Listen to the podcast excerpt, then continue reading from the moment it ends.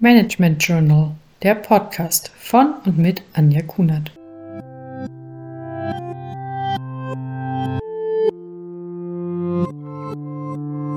Nachdem ich bereits allgemein über das Thema Weiterbildung gesprochen habe, spreche ich in der heutigen Podcast-Folge über drei Methoden, die eigenen Fähigkeiten zu verbessern. Ich gehe auf Mentoring, Coaching und Sponsoring ein. Mentoring wird als eine selbstorganisierte Beziehung zwischen einer erfahrenen Person, Mentor, und einer unerfahrenen Person, Menti, bezeichnet. Es werden eigene Erfahrungen ausgetauscht. Aus meiner Sicht sollten ein paar Grundregeln für eine gute Mentor-Menti-Beziehung herrschen. Zum einen sollte es immer klare Themen geben, die besprochen werden sollte. Das bedeutet, die der Menti sollte im Vorfeld vor einem Gespräch sagen, was das Ziel dieses Gesprächs ist und welches Thema besprochen werden soll. Außerdem sollte eine solche Beziehung immer eine zeitliche Endlichkeit haben und dann idealerweise in ein Netzwerk übergehen. Aus meiner Sicht ist es eine Entwicklungsmöglichkeit, die für beide Seiten sehr, sehr viele Entwicklungsmöglichkeiten bietet.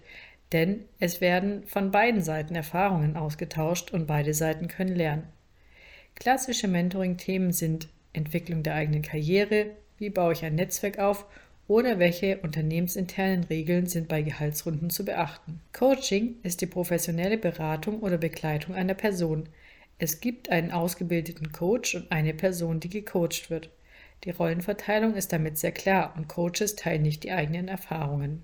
Aus meiner Sicht gibt es verschiedene Arten von Coaching. Zum einen können Mitarbeitende oder auch Führungskräfte Coaches für das eigene Auftreten nutzen, um dieses zu verbessern, oder auch Sprachcoach.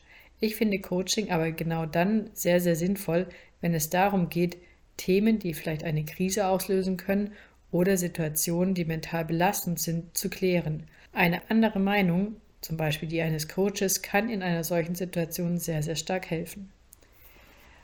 Außerdem wollte ich noch über das Thema Sponsoring sprechen. Ein Sponsor stellt einer anderen Person das eigene Netzwerk zur Verfügung oder auch das eigene Wissen. Dadurch fördert er diese Person.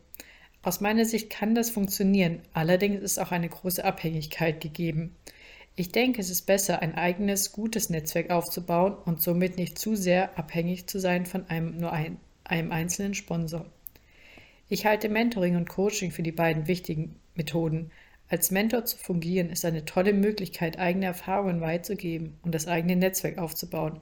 Es ist meine Erfahrung immer gut, einen Coach für herausfordernde Situationen zu haben und diese Person entsprechend einbinden zu können.